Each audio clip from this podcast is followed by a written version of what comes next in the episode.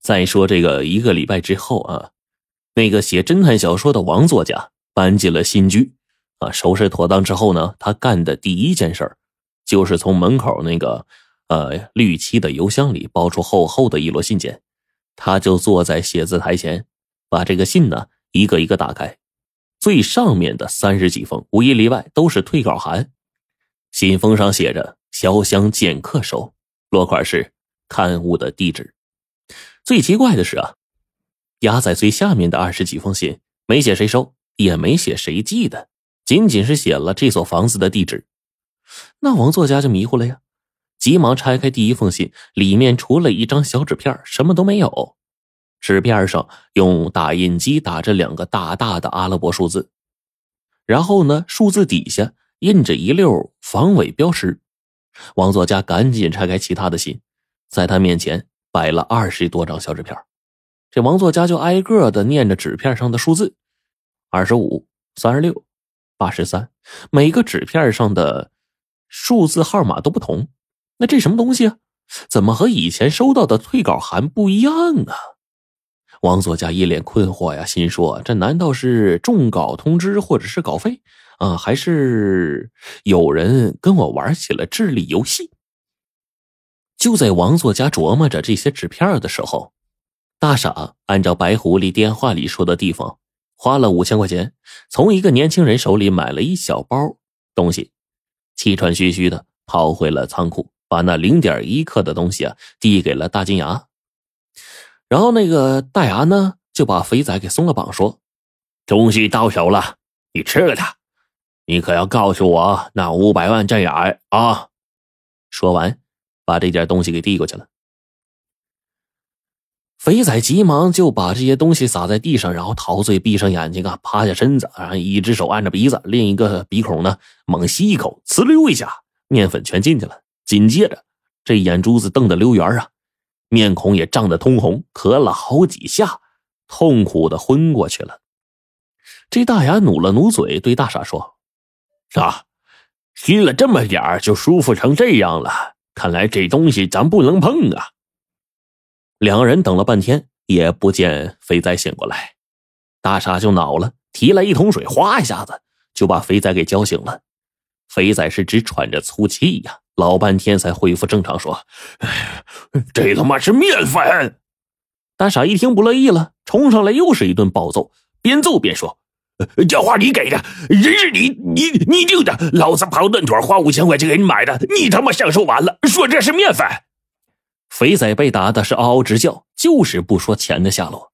这下连金大牙也火了，指着肥仔对大傻说：“别打他的脸，来用手机给他给他照张相，然后去庙街打听，我就不信了，这么小的地方还找不到他的家。”大傻掏出手机。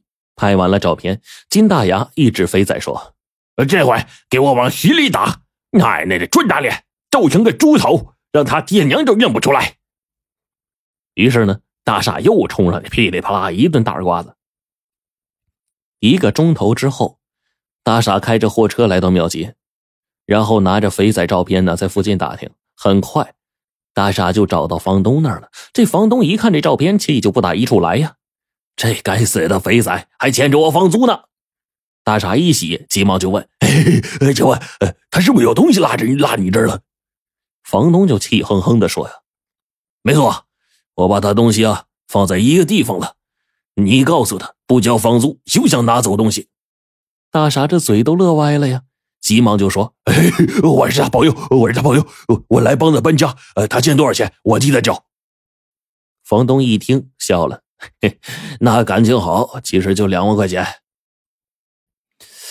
这大傻摸了摸兜，兜里还剩一万五，不够啊！他就想着车里呢还有今天收来的货款，拿来凑一凑。呃，一万九千零三毛二。房东一看都乐了，嘿，我操！哎，你这三毛二都出来了啊！这肥仔虽然可恨，可你这兄弟也算是值了啊！好吧，哎，就冲你这份义气啊！呃，一万九就一万九吧，呃，三毛二我也不要了。你回去告诉肥仔，不要再出现我面前啊，否则我见一次打一次。于是，房东领着大傻来到租住屋，然后敲响了王作家的门。这时候啊，这王作家正趴在桌子上算这个小纸片上那二十几个数字的逻辑关系呢。听到敲门声，放下纸片，打开了门。房东说明来意，王作家呢点了点头，又看了一眼大傻，皱着眉头说：“你是做海鲜配送的吧？”大傻吃了一惊，说：“你你你怎么知道的？”王作家捏着鼻子，伸出了一根手指，说：“第一，你身上有股海鲜味。”我对海鲜过敏。第二，王作家伸手伸出两根手指头，指着门外那个货车说：“呃，你那车门前写着‘海鲜配送’四个字儿。”房东赶紧把王作家拉到一边，对着大傻说：“哎，你快去搬吧，注意小心点啊，别碰坏墙壁。”大傻就赶紧走进房间，一趟一趟搬起东西来。这房东和王作家说话的时候呢？就看到了桌上那一堆小纸片就乐呵呵的说：“嘿，王作家，你也是利群澡堂的常客呀？”利群澡堂，这王作家一听，正要细问呢，大傻就搬着桌子，不小心碰下去一块墙皮。房东转头对着大傻就咆哮起来了。等到大傻呀搬完最后一件东西，天已经黑了，他回到仓库。这金大牙见了呀，急忙上去翻呢，可是翻了半天一毛都没有，气得火冒三丈，冲到关押肥仔的房间，亲自动手揍肥仔。没想到肥仔被揍得惨叫连连，却还坚持说：“那那那是假的，你给我一段真的，我就什么都告诉你。”就在金大牙没辙的时候，大傻牵着他那大黑狗，哼着曲儿就过来了。金大牙就怒斥着：“大傻！”你傻乐啥？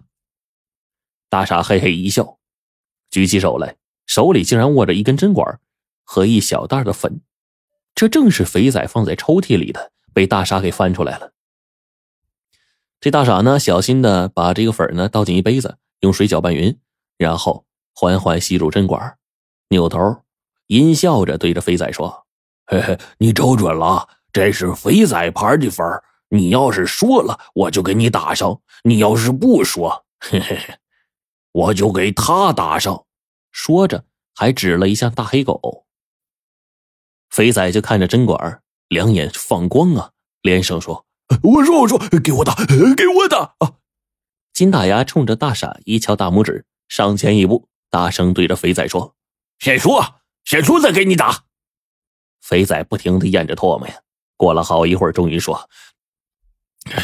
我我我我门口邮箱里有一摞信封，钱就放在信封里。金大牙和这大傻听了一阵欢呼啊！大傻刚要上去给肥仔打一针，金大牙拦住了，说：“别给他打，就这么熬着他。这小子骗了我们好几次，对他不用讲仁义。